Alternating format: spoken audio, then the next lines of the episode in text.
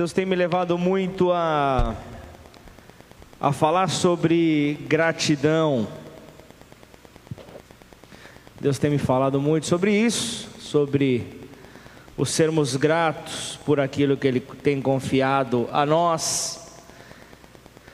E a gratidão vem desde abrir os olhos pela manhã, com vida,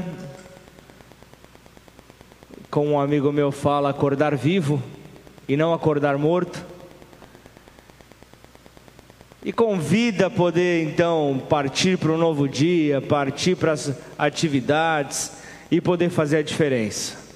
Isso é algo que é o básico e muitas vezes o básico nós esquecemos. Então, de repente, se você estiver aqui, estiver no Instagram, Facebook, já guarda essa, 1 Tessalonicenses 5,18 a palavra de Deus fala em tudo dai graças, pois esta é a vontade do Senhor para nós. Essa é a vontade de Deus para as nossas vidas. Só que nós, será que nós damos realmente graças em tudo a ele ou apenas nas coisas boas que nós encontramos? Ou apenas nas coisas boas que passam pela nossa vida, né? E para o que é que nós entregamos a glória a Ele, para que nós damos a graça a Ele. Então, é algo que precisamos compreender, que precisamos entender, porque tudo está ligado com aquilo que Ele sopra no ser humano logo na sua criação quando ele cria o ser humano, quando ele vai formar o homem, ele sopra o fôlego de vida, nele estava o, o, os dons, talentos que aqueles que nascem com, com o ser humano, vem a, a, a porção do Espírito dentro de nós para trazer vida. E isso ao longo da vida nós vamos apenas desenvolvendo e multiplicando esses talentos. Essa é a vontade de Deus para as nossas vidas. E quando nós deixamos de fazer a vontade de Deus para nós, quando nós deixamos de cumprir com aquilo que Ele tem para as nossas vidas, com aquilo que Ele quer para nós, nós cometemos um grande erro, nós cometemos um, um grave erro. E o tema da mensagem dessa noite está atrelado a isso. O tema da mensagem é um grave atentado. Um grave atentado se torna quando nós deixamos de responder às situações que nós enfrentamos na nossa vida com fé. Essa é a maneira que ele direciona para nós, com fé. Respondam tudo com fé. Com fé é possível enxergar aquilo que Deus tem para nós. Acaso a Bíblia fala, acaso há impossíveis? Para Deus, isso fala de respondermos a linguagem do céu, e a linguagem do céu fala de fé. Fala de fé, mas a fé tem o seu inimigo e é sobre isso que nós vamos falar nessa noite. Então convido você a abrir a sua Bíblia no Evangelho de Mateus, capítulo 25, versículo 14. Se você não trouxe a sua Bíblia, acompanha no telão.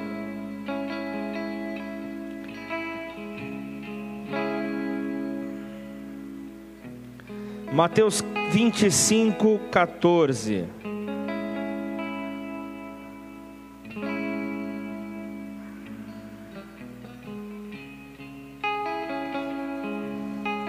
Acompanha comigo. O reino dos céus também pode ser ilustrado como a história de um homem que estava para fazer uma longa viagem. Ele reuniu seus servos e lhes confiou seu dinheiro dividindo-o de forma proporcional à capaci a capacidade a capacidade de cada um deles. Ao primeiro entregou cinco talentos, ao segundo dois talentos e ao último um talento. Então foi viajar. O servo que recebeu cinco talentos começou a investir o dinheiro e ganhou outros cinco. O servo que recebeu dois talentos também se pôs a trabalhar e ganhou outros dois.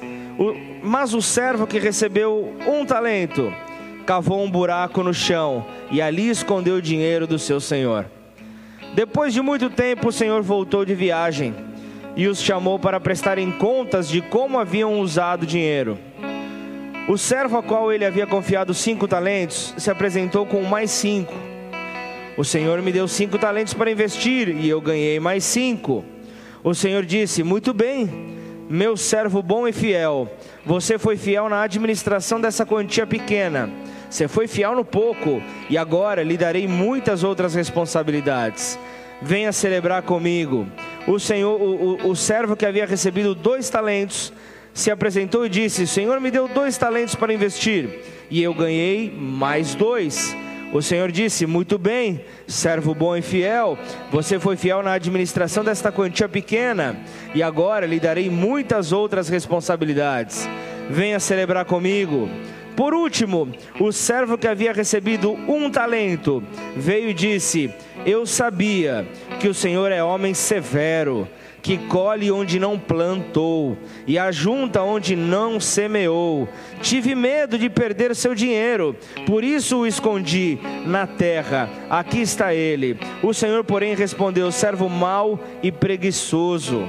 Se você soubesse, se você sabia que eu colho onde não plantei e ajunto onde não semeei, por que não depositou meu dinheiro? Pelo menos eu teria recebido os juros. Em seguida ordenou: tirem o dinheiro desse servo e deem ao que tem dez talentos. Pois ao que tem, mais lhe será dado, e terá em grande quantia. Mas do que nada tem, mesmo o que não tem, lhe será tomado. Agora lance esse servo inútil para fora, na escuridão, onde haverá choro e ranger de dentes. Curva sua cabeça por um minuto, feche seus olhos. Pai, em nome de Jesus, nós estamos aqui, ó Pai, para contemplar, ó Deus, o teu direcionamento, contemplar, ó Pai, a tua palavra. Portanto, encontra liberdade aqui nesta noite. Esta casa é tua, essa casa, Pai, é para engrandecer ao teu nome. Aqui estamos para isso. Viemos nesta noite para te adorar. Viemos nesta noite para render graças ao teu nome, aos teus feitos, a tudo aquilo que se relaciona contigo, Pai. Nós queremos te agradecer, ó Pai, pela oportunidade de ouvirmos a tua palavra nesta noite. Tira todo e qualquer tipo de distração deste lugar. Sela este altar, Pai, sela este salão teto, chão, parede, para que não haja nenhum tipo de, de, de, distração, nenhum tipo de contaminação externa, mas que haja somente a liberdade do Seu Santo Espírito, Pai. E assim nós poderemos receber aquilo que o Senhor, ó Pai, separou para nós nesta noite, em nome de Jesus. Amém. Glória a Deus.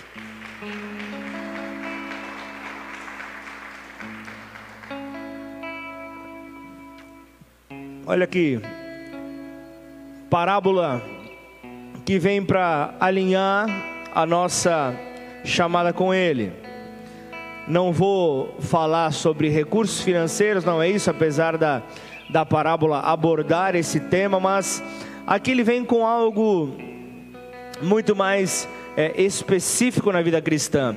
Nós vemos aqui um homem que tem muitas posses, aqui como podemos ver aqui, nem o nome dele é citado, mas é um homem, é um bacana.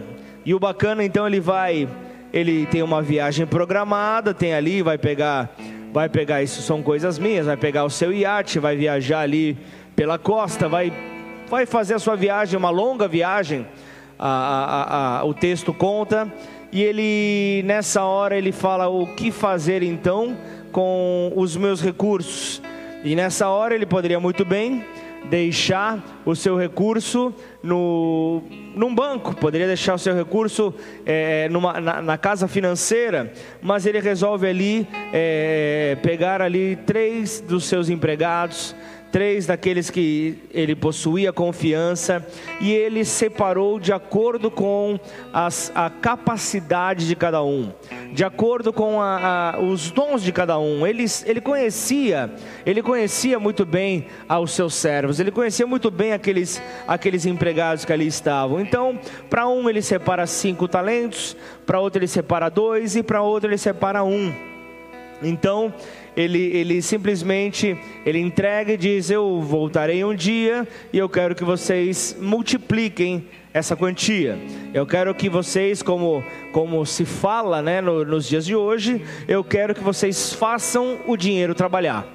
Eu quero que vocês façam que o dinheiro trabalhe, sejam senhor do dinheiro, não, torne, não se tornem então servos do dinheiro, mas sim senhor dele. Então faça com que esse, esses recursos se multipliquem. Então você vê ali, eu vou fazer esse breve resumo. A história ali mostra aquele que, que, que tinha cinco talentos, duplicou, conseguiu então é, juntar mais cinco, totalizando dez. O de dois também duplicou, ficou com quatro. Mas o de um talento segurou. Aquele que tinha um talento apenas ele começa ali com, com a mostrar um medo, a mostrar um receio. E, e o que essa, essa parábola traz aqui para nós? Os, o, os talentos aqui é, é, apresentados, os talentos aqui representam as oportunidades de usar as nossas capacidades. Como você viu aqui, o, o, o Senhor ali deu conforme a capacidade de cada um. E eu creio que Ele, nos, no, no, a, a, aqui nesta noite, Ele também distribuiu dons, também Ele distribuiu talentos de acordo com a capacidade de cada um. Ele distribuiu de acordo com aquilo que cada um pode então suportar, conforme cada um pode então conduzir. Então entenda esse o, o, o que essa história então aqui representam. Se essa se essa se essa primeira parte, se os cinco talentos que foi dado fossem dados a uma pessoa de pouca competência, se fosse dado a uma pessoa que não tivesse a habilidade necessária para multiplicar, esse sujeito certamente seria destruído. Esse esse esse sujeito seria certamente destruído pelo peso da responsabilidade de de multiplicar a quantia maior. Mas, porém, analisa também se aquele que recebeu apenas um talento fosse dado para a pessoa que tivesse mais capacidade, para a pessoa mais é, competente ali entre os três, certamente ele seria rebaixado, certamente ele seria desonrado, certamente não seria colocado da maneira correta. Então, nós começamos a a, arrancar dessa história que Deus ele nos apresenta tarefas, Deus ele nos dá tarefas de acordo com as nossas capacidades e é privilégio nosso servi-lo, é privilégio nosso multiplicar os seus talentos aqui na terra. Certamente você nasceu com um talento e esse talento não é para você simplesmente guardar para você, mas é para que o nome dele possa ser engrandecido para que você possa realmente mostrar que aquilo veio realmente dos céus. Então, o que eu vejo aqui nesse texto? Um texto que está dividido em duas categorias. Nós vemos a categoria daqueles que são fiéis e a categoria dos infiéis. Estão comigo até aqui? Então nós vemos aqui então a categoria dos fiéis e a categoria dos infiéis. A categoria dos fiéis teve dois, teve dois servos, teve um que recebeu cinco e outro que recebeu dois. E, e, e o, que o que fez a diferença aqui entre esses fiéis não foi a quantidade, mas foi a proporção na qual eles se entregaram para que essa multiplicação acontecesse. Está sendo claro até aqui?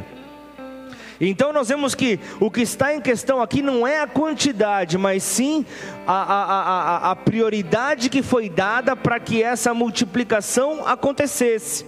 É isso então que está em questão. É, é, é o quanto houve de dedicação para que houvesse essa multiplicação.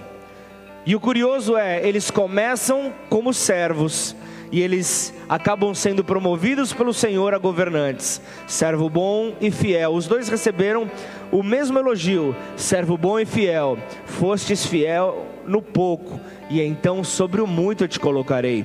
Então, porque eu pude contar contigo no pouco, sobre as grandes coisas eu vou confiar a sua capacitação. Sobre as grandes coisas eu entregarei então para que você possa seguir em frente. Então, a fidelidade do Senhor deu-lhes então uma capacidade ainda maior de servir e de receber responsabilidades, de poder então avançar, de poder então ir além dos seus próprios pensamentos. Eles foram fiéis no pouco. Eles foram fiéis no pouco. Então por isso o Senhor veio e confiou mais. Só que havia uma terceira figura ali que faz parte do segundo grupo, o grupo dos infiéis. O grupo daquele que não consegue manter a fidelidade. Esse terceiro servo infiel, ele não foi recompensado por causa da infidelidade. Ele teve medo, a Bíblia fala que ele ficou receoso, ele teve medo, ele começou a apresentar argumentação, ele começou realmente a, a, a apresentar justificativas para não multiplicar, e o seu medo o fez falhar, o seu medo então impediu de tentar acertar. O seu medo fez com que ele nem saísse do lugar é o medo da vida, é o medo das responsabilidades, é o medo do novo. Será que daria certo? Será que eu conseguiria multiplicar? Será? Será? Será? Quantos serás têm prendido as pessoas no seu lugar e impedido com que elas avançassem? Então, com isso, esse terceiro servo ele ficou simplesmente paralisado de ansiedade e enterrou o seu talento, colocou o seu talento na terra para protegê-lo. Aí o, o, o, bacana, o bacana se irritou.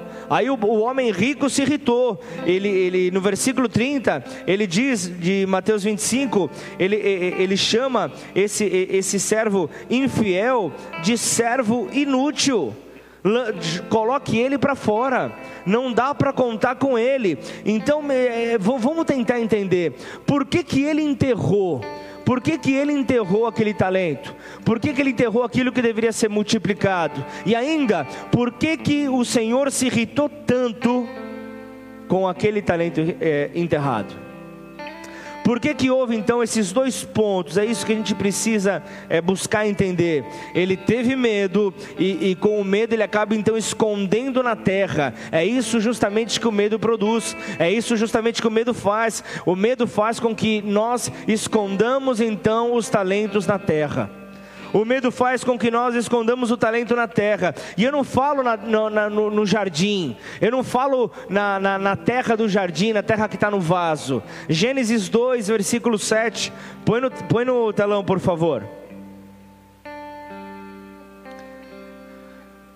Gênesis 2, versículo 7. Então formou o Senhor Deus ao homem do pó da terra Logo, quando o servo infiel enterra aquele talento, ele está na verdade guardando dentro de si, ele está na verdade enterrando dentro daquele que é o pó da terra, está enterrando dentro dele mesmo, está guardando aquele dom dentro dele mesmo. Então entenda, seus talentos, a sua capacidade, ele, ele simplesmente ele enterrou no mais profundo do seu interior no mais profundo do seu ser, no fundo do seu coração.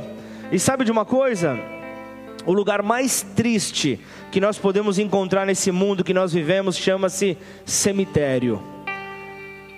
Não por causa das pessoas que estão lá enterradas, mas por causa de tantos talentos que foram enterrados ali por causa de tantos talentos que foram colocados naquele lugar. Vocês imaginam quantos livros deixaram de ser escritos que estão enterrados? Vocês imaginam quantas músicas que nunca foram compostas? Vocês imaginam as invenções que nunca viram a luz? Vocês imaginam quanto talento simplesmente foi para a eternidade, porque a pessoa teve medo porque é, é, é, tanto talento que, a pessoa, que, que, que não, não, não, não teve a possibilidade de se concretizar, de vir então a, a, a se tornar realidade. E o cemitério ele não está só cheio de pessoas mortas, o cemitério também está cheio de sonhos mortos, o cemitério está cheio de visões mortas. O cemitério está cheio de morte, não somente física, mas também visões, mas também projetos, sonhos. Nós corremos sempre o risco de perder aquilo que nós não usamos na nossa vida, aquilo que nós não usamos para o Senhor, daquilo que nós não usamos para Deus.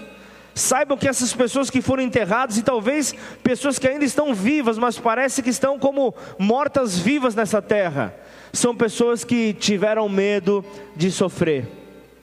E então não avançam. Pessoas que tiveram medo das críticas, da opinião, opinião alheia, o que, que vão pensar de mim, o que, que vão dizer ao meu respeito, tiveram medo da, da, da rejeição, tiveram medo da, da do, do, do, fracasso em, em, em, no geral, medo das dificuldades econômicas, o que poderia vir.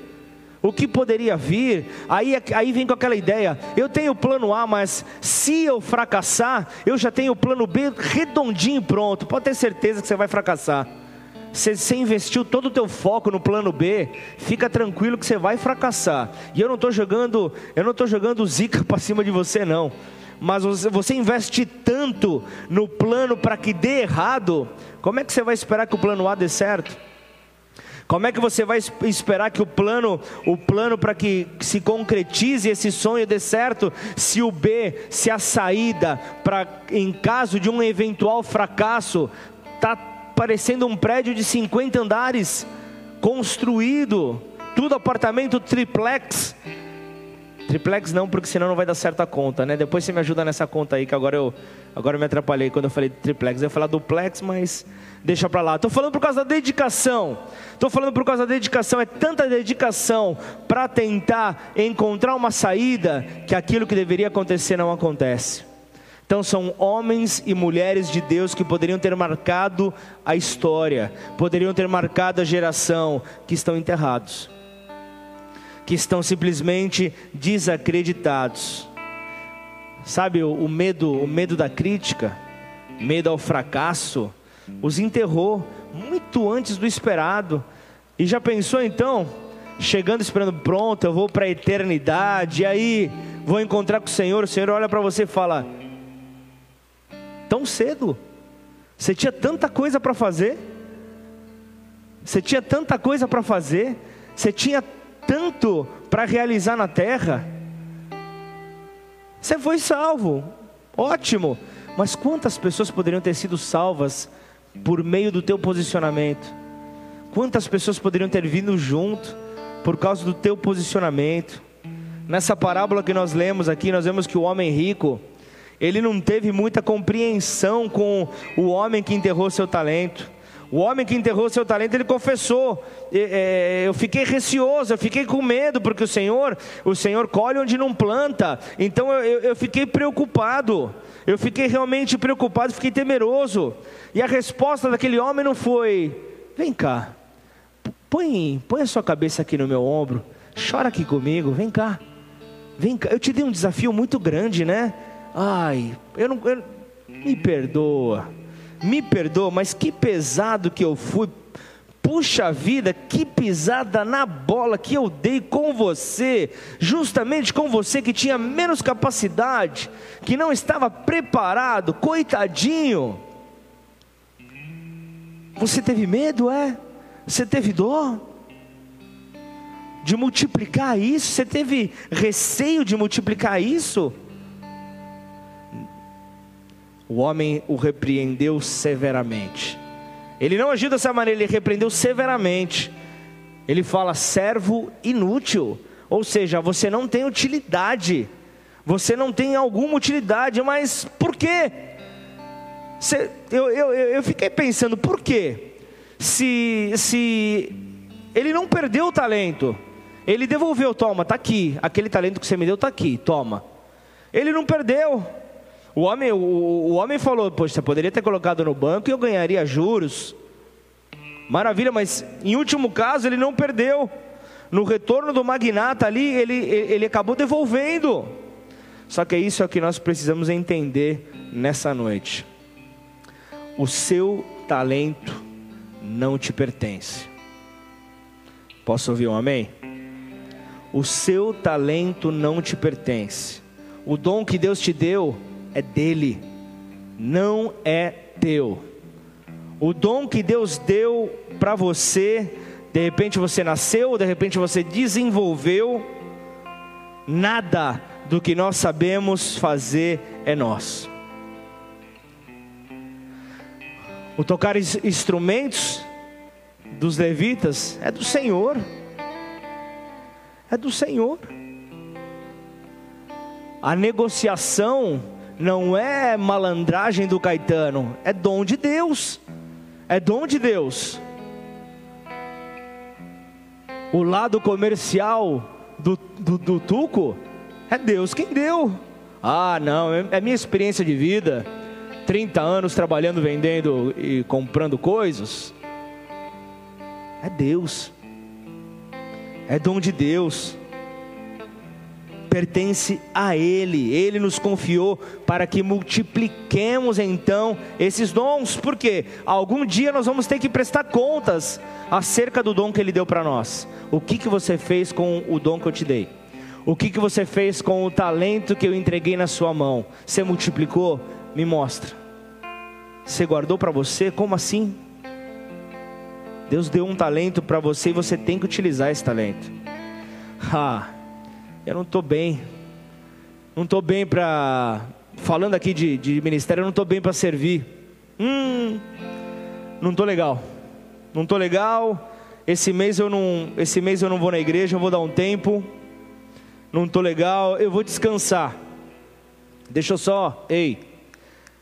Você de repente está me ouvindo no Facebook, no Instagram. Repito, ei. Quando o, o, o ei o ei do, do, do Pablo é tipo o ai que a Bíblia fala. É mais ou menos isso, é a minha versão. Ei, acorda, desperta. Deixa eu te avisar de algo. Não é você que decide quando é que você vai usar o talento que Deus te deu. Tantos levitas que estão aí sentados, tantos levitas que estão simplesmente de braços cruzados, tantos levitas que estão pe pensando em montar, montar banda para tocar no. Você acredita? Para tocar na noite, para ver o cara caindo bêbado e o cara simplesmente no final ó, ganha uma porção de fritas e 50 real. É, é, é real, é real, tá? Eu não, não errei o português. É a porção de fritas e 50 real. Bacana, né? Super bacana. E o talento que Deus te deu? O dom, o dom para simplesmente atrair a presença de Deus, ou ainda você exercitar o amor de Deus. E eu não falo de de templo físico. Eu estou falando de você simplesmente estar em, em, no planeta Terra e simplesmente aquela pessoa com aquele problema poderia ir procurar um dos bilhões de habitantes na Terra, mas vai na tua direção. E você lembra do que? Lembra da topada que você deu na cama logo pela manhã e você já está mal-humorado, não quer nem saber, você pergunta para a pessoa como é que ela está, ela resolve explicar e começa a chorar. Você fala, puxa vida, eu tenho que ir embora. E o dom que Deus te deu? E o dom, a, a, a, às vezes a pessoa só precisava ser escutada. De repente você não precisava falar nada, só demonstrar o amor do Pai ao emprestar um ouvido. Deixa eu dizer algo para você, não é você, não é você que escolhe, não é você que decide a hora que você vai utilizar o talento que Deus te deu. Josué, ele tinha uma promessa sobre a vida dele. Josué capítulo 1, versículo 3 diz: Eu darei a vocês todo lugar em que pisarem, conforme prometi a Moisés. Ele estava dizendo: Ó, pisou é teu,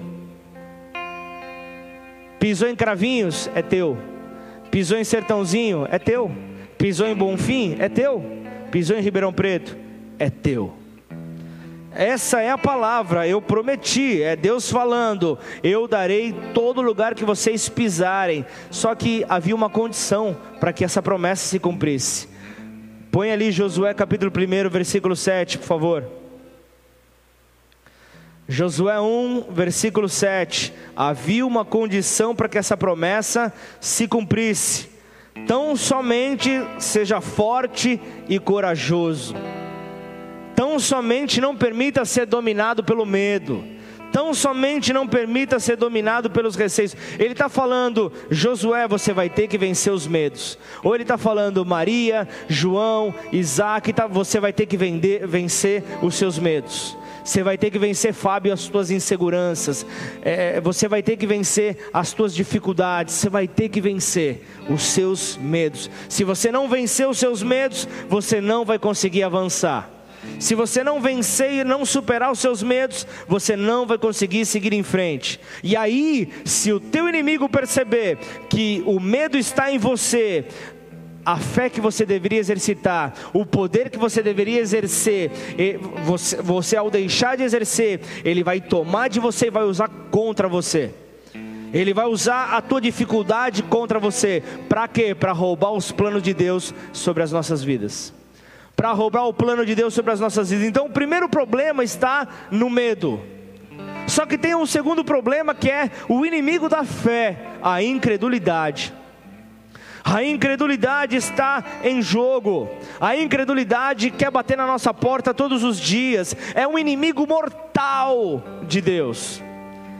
Porque abre porta para outros pecados.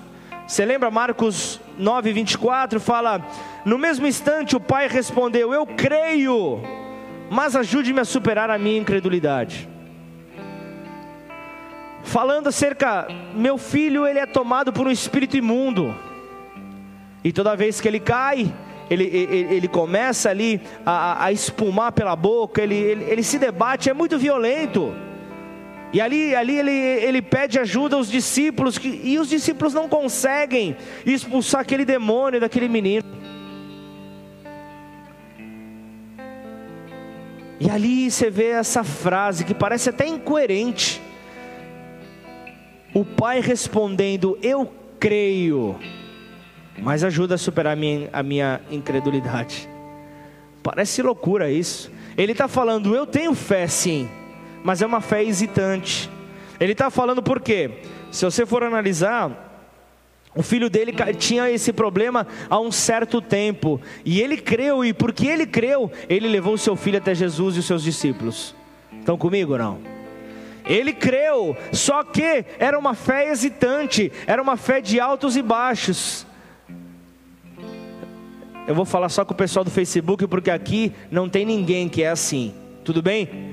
Você que está no Facebook, você deveria estar tá aqui, hein? Se você, se você tivesse a oportunidade, você estaria aqui, porque o pessoal que está aqui é tudo, tudo gente bona, é tudo pessoal que não tem uma fé hesitante. Amém ou não? Você não convenceu o pessoal que está no Facebook, não. Então é Deus trabalhando com a gente. O problema dessa fé hesitante é justamente isso que Deus quer trabalhar nas nossas vidas nessa noite. O problema não era crer, ele não pediu por mais fé. Você não vê ele falando, Senhor, me dê mais fé. Mas ele fala, está sobrando incredulidade na minha vida. Crê, eu creio, mas não é uma Brastemp. Eu creio, eu creio do meu jeito. Eu creio da minha forma, mas sobra incredulidade. É mais ou menos, falar de uma maneira, claro, estou olhando ali para o Tuca, é mais ou menos um carro a diesel, é tipo a, a, a, as caminhonetes que ele tem, você querer colocar gasolina. Pode? Dá BO? E eu estava vendo uma coisa, se eu estiver errado, por favor, você me corrija. Independente se você encher o tanque de um carro a diesel a gasolina, ou se você colocar uma pequena quantidade, já bagunça o motor dela. É mais ou menos isso ou não? Você sabia que aí no teu coração você tem a tampa para abrir o tanque de combustível na tua vida e está escrito fé? Quando você coloca tudo aquilo que for contrário à fé, tudo que for diferente, se você colocar uma gotinha de incredulidade, você tem 99% de fé, mas você tem 1% de incredulidade, vai dar errado. Tipo a. Como é que era aquela. Aquela lei? A lei de Murphy. Já ouviram falar da lei de Murphy ou não? Se houver a possibilidade de algo dar errado, certamente dará errado. Então, Perceba, um carro então que, que possui no seu motor a maneira de funcionar através do combustível a diesel, se você coloca um combustível diferente, ele não vai conseguir ir muito longe, porque o combustível errado foi colocado nele. Então, o tanque de combustível para as nossas vidas é fé. Você precisa encher o seu tanque de fé. Então, entenda que a vida, a nossa vida, ela é como uma engrenagem que só se move, só se move com o combustível correto. Só que através da incredulidade, essa engrenagem para. Através da incredulidade, você não consegue mais avançar. E aqueles sonhos que você tinha, que pareciam tão certos, parecia que é isso, acertei. Sumiu. entrou um pouco de incredulidade, já não dá mais.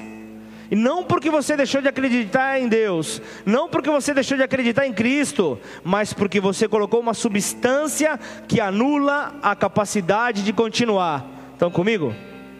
Simplesmente por causa disso, você colocou um pouco de incredulidade no seu tanque de combustível. O carro já para, a vida já para, tudo já paralisa. Use apenas fé. E se possível, aditivada. Amém ou não? Se possível, aditivada. Use uma, uma fé, não use jamais a dúvida para conduzir os teus passos. Não deixa a incredulidade querer tomar conta da tua vida. Ou aquela, aquela, aquela frase meio de autocomiseração, aquela frase que soa até como espiritual. Ah, se assim Deus permitir, né? Ah, como assim? Parece super espiritual. Ah, se assim Deus quiser, por quê? Posso amanhã, posso, como meu amigo fala, não vou nem revelar o nome dele. Posso acordar morto amanhã, né? Como assim? Que, que falsa espiritualidade é essa? Ah, se assim Deus quiser. Ah, se assim Deus permitir. Pensa em algo que breca o mover profético em uma oração. Você está lá, você ora, você ora, você profetiza, você manda a palavra para a pessoa, a pessoa termina e fala: E aí, recebeu? Ah, se Deus quiser, eu vou receber. Se Deus quiser, ah, se Deus permitir, vai acontecer na minha vida. Se Deus quiser, misericórdia. Está abastecendo com gasolina no lugar do motor a diesel. Está abastecendo com incredulidade no lugar do motor a fé. Não está colocando o combustível certo. É o medo que faz com que você não use aquilo que Deus te deu. Mateus 17, vem comigo, versículo 14, acompanha no telão, 17, 14, Mateus. Ao pé do monte, uma grande multidão os esperava. Um homem veio, ajoelhou-se diante de Jesus e disse: Senhor, tenha misericórdia de meu filho. Ele tem convulsões e sofre terrivelmente. Muitas vezes cai no fogo ou na água. Eu o trouxe seus despidos. Ixi, eu li aquela hora, eu li a, eu li a, eu li a outra. Agora eu vou explicar de novo. Eu li, eu li texto diferente. Mas fique em paz. Se você anotou, você guardou e vai receber na tua casa. Então os discípulos fizeram de tudo. Agora sim é o texto certo. Os discípulos fizeram de tudo para tentar expulsar aquele demônio do, do, do, do, rapaz. E nada, e nada. Imagina só, é, se fosse nos dias de hoje, mandava lá no, na, no, no não, não vou falar, não, senão vão me criticar mas em tudo quanto é tipo de campanha, em tudo quanto é tipo de. Fizeram de tudo e nada do bicho sair dele. Nada dos, dos demônios se afastarem. Só que acontece, é, Jesus não gostou nada. Como assim? Como assim? Até quando eu estarei com vocês? Vocês não conseguem mandar, ó oh, geração incrédula.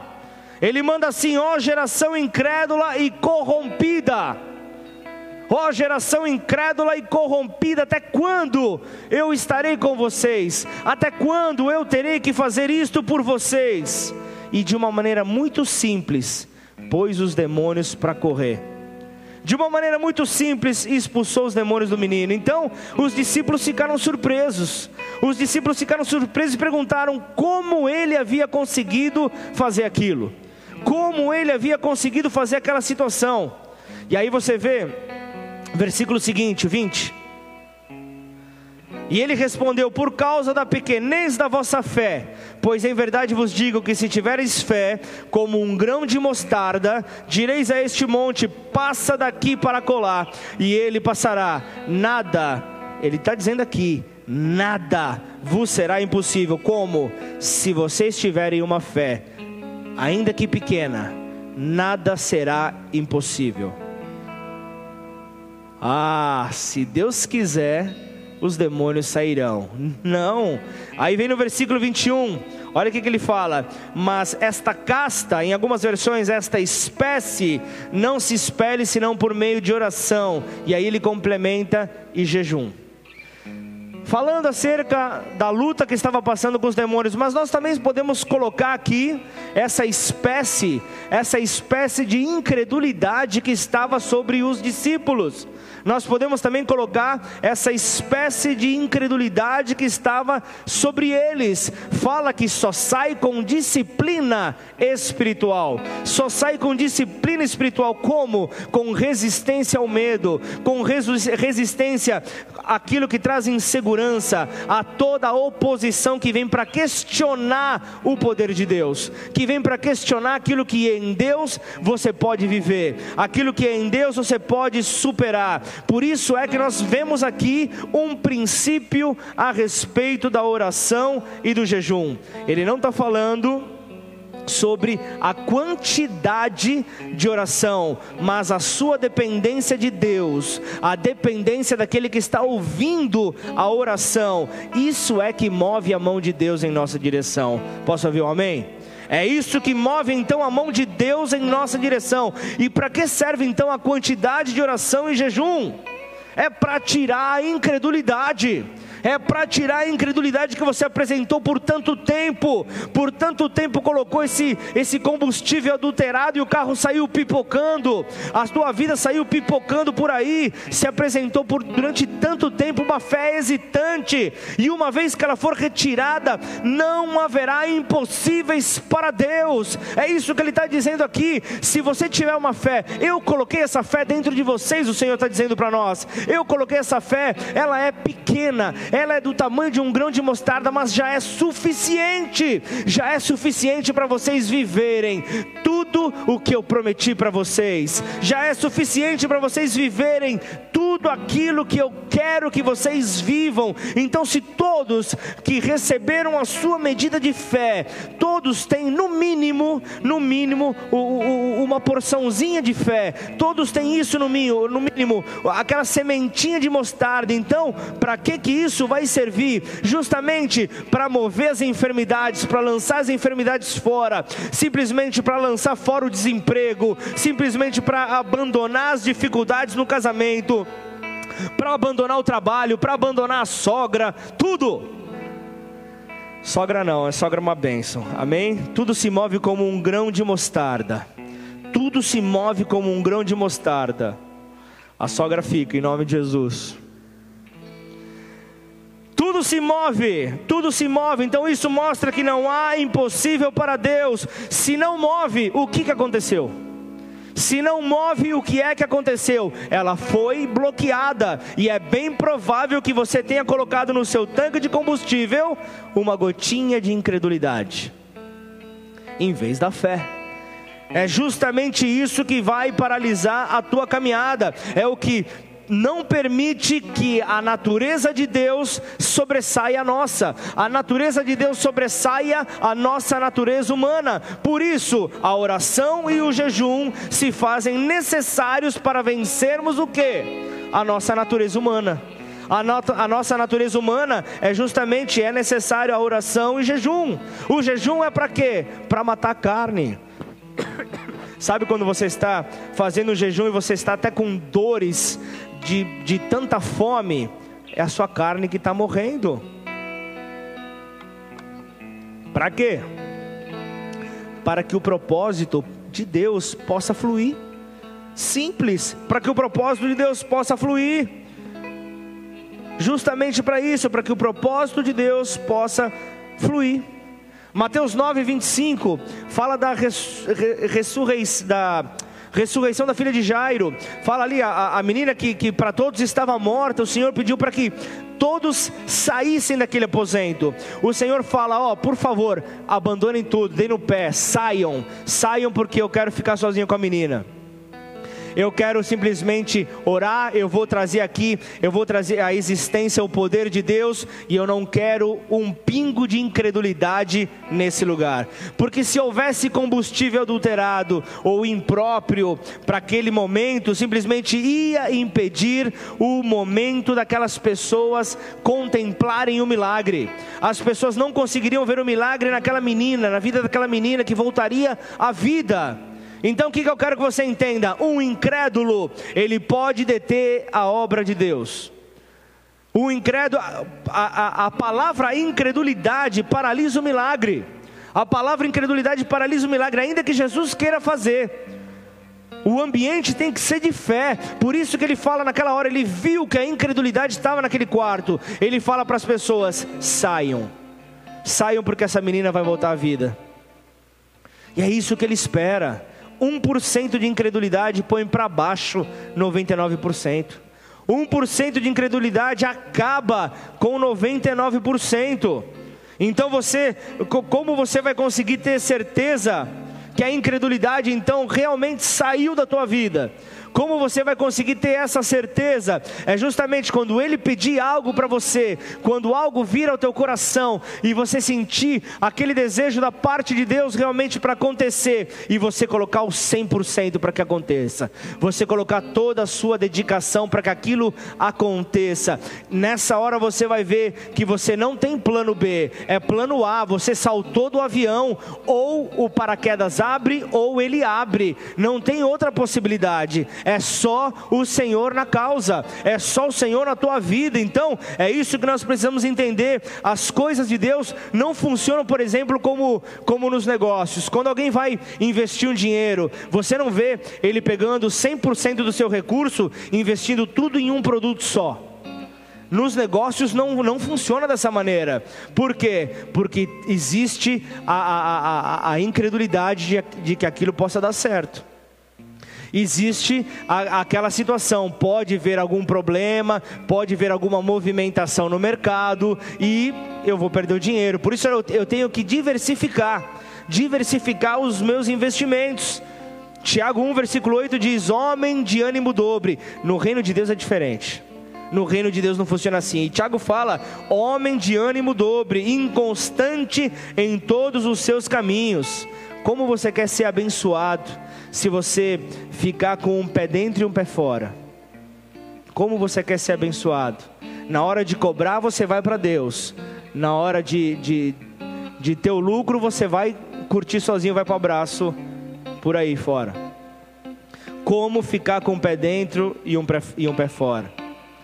O Senhor, quando Ele chamou os seus discípulos, ele chama, por exemplo, Pedro. Pedro ali, ele tinha ali uma, algo parecido nos dias de hoje como uma, com uma cooperativa de pesca. Ele fala, Pedro, você é bom nisso, né? Tudo bem. Abandona sua rede e me segue. Ele não falou, ó, vamos fazer o seguinte. Terça, quinta e sábado, garante o nosso peixinho do café da manhã? Garante ali o nosso churrasquinho?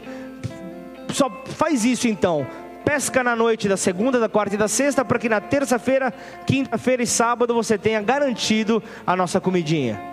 Jesus não fala isso porque quando ele chama você para perto dele, ele sabe que ele vai te suprir. Ele sabe muito bem quem é, quem é o, o qual é então o, os princípios do reino dele. Ele sabe que não faltará nada para você. Por isso que ele fala: abandona tudo abandona tudo. Então é justamente isso. Ele quer que a nossa confiança seja toda depositada nele. Posso ouvir um amém? É isso que Ele quer, que a nossa fé seja totalmente depositada nele. Então, não importa que você tenha com medo, que você tenha medo, vá com medo mesmo. Então, coloca tudo na conta do Senhor, coloca confiança nele, mas avança, avança, não fica parado, confia nele. O Senhor se incomoda com a incredulidade. O Senhor se incomoda com a incredulidade, porque a incredulidade é inimigo da fé.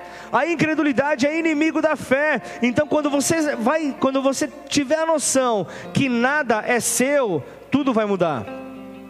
Quando você tiver essa noção, então olha, olha para frente, porque o teu passado não faz parte da sua jurisdição. O seu passado não te pertence, esquece dele.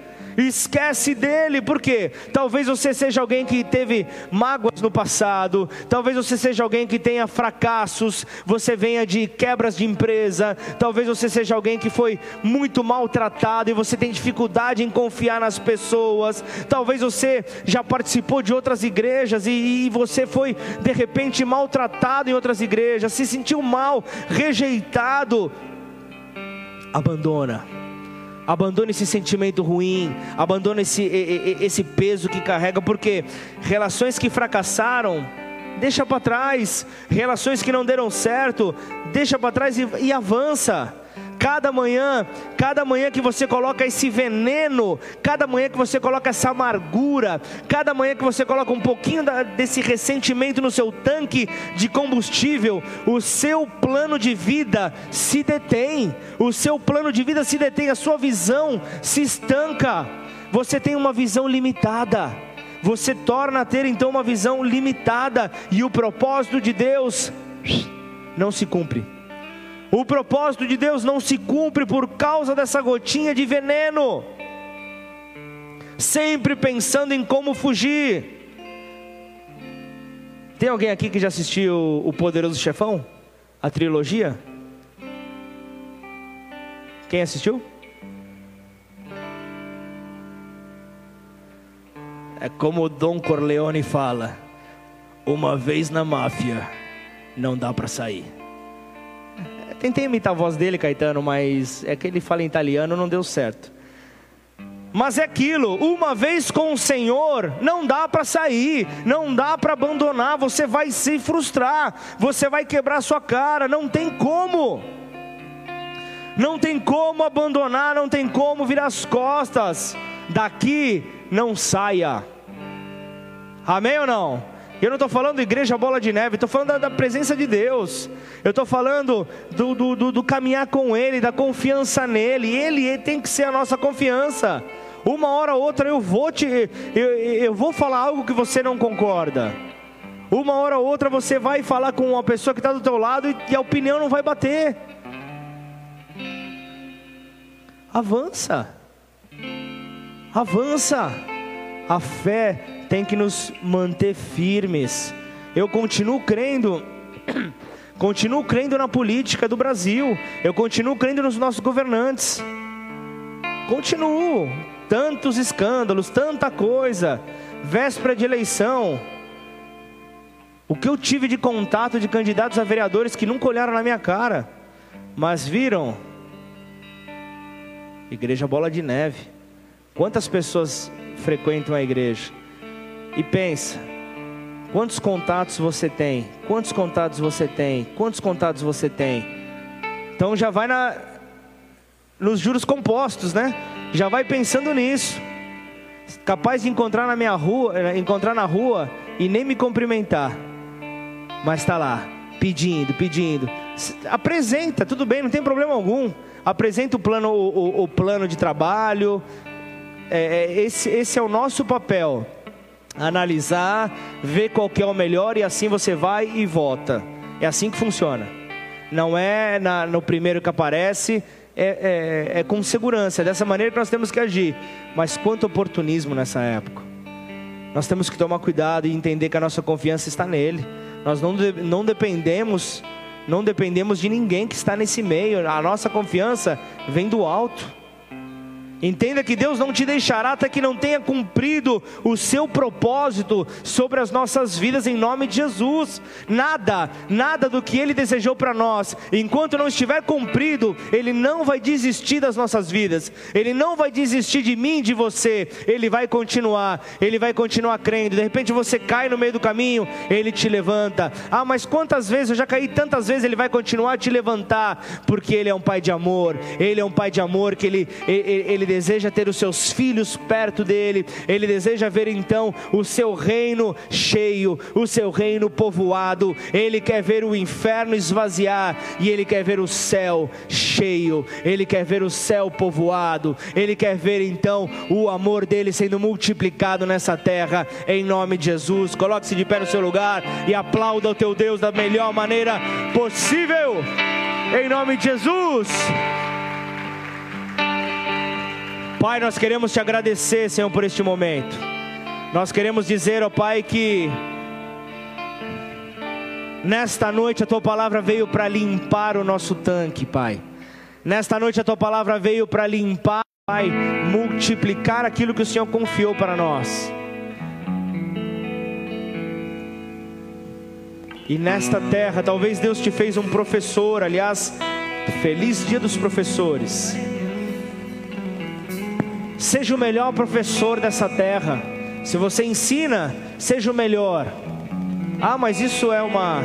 É, é, é querer ser ousado demais. Não. Busque fazer como quem faz para Deus. Você é pintor, seja o melhor pintor dessa terra. Multiplique o seu talento. Multiplique aquilo que Deus confiou para você. Ah, mas eu não sei ainda o que, que Deus tem para minha vida. Então, oração e jejum, vai vir resposta. Em nome de Jesus, vamos adorar a Deus nesta hora. E nesta hora, neste louvor final, que você possa apresentar a tua oração ao Senhor, que a prática de tudo aquilo que foi falado nessa noite possa ao fazer sentido ao teu espírito, possa te fortalecer e você está ligado então ao Pai, fazer dessa, deste momento um momento de gratidão a Ele, em nome de Jesus.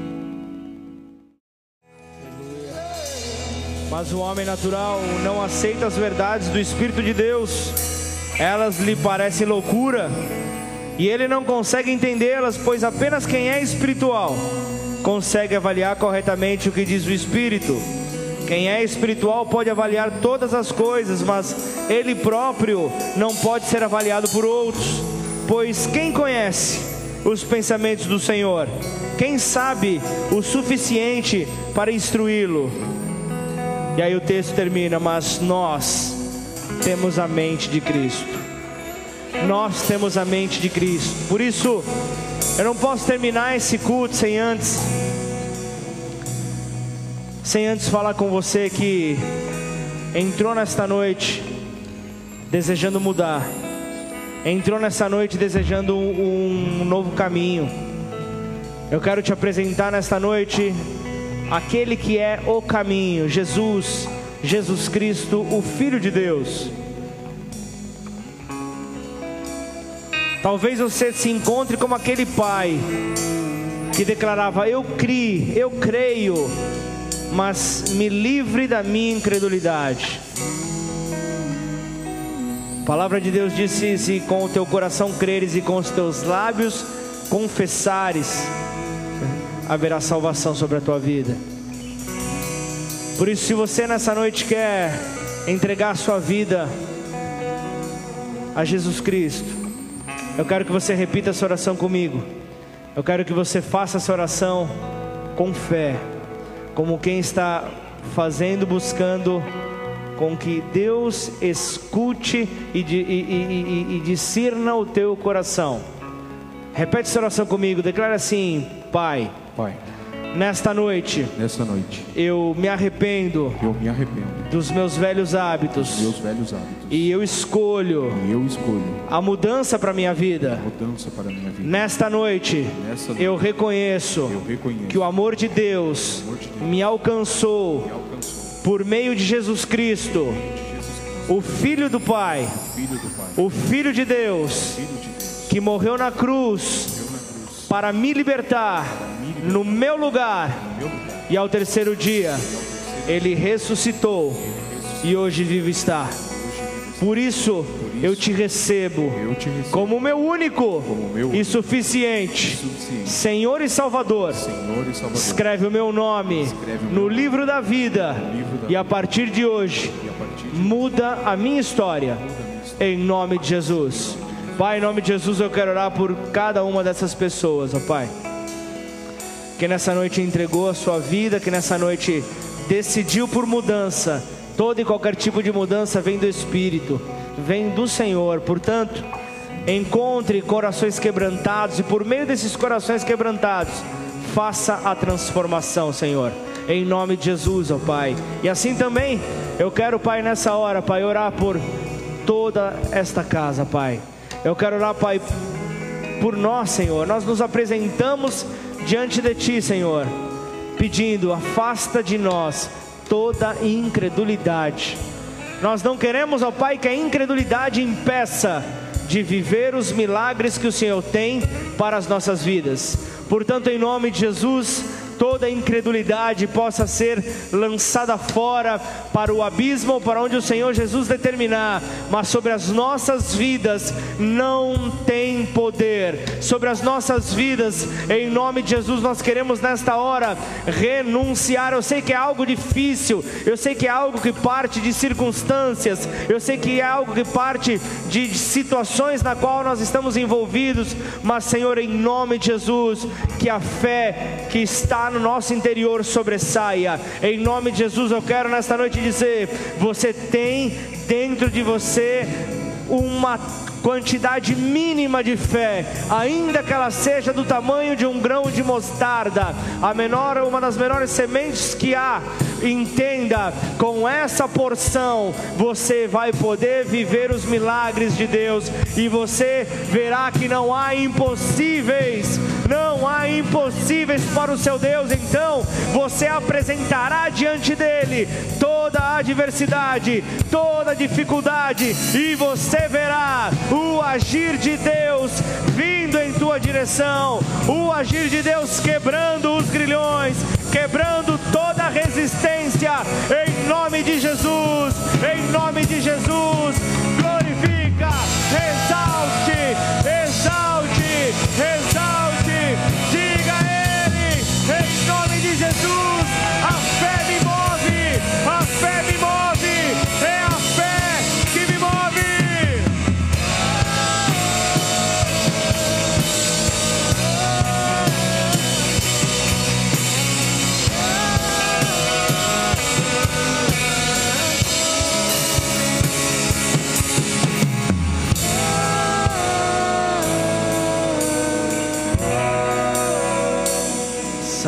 Santo, santo.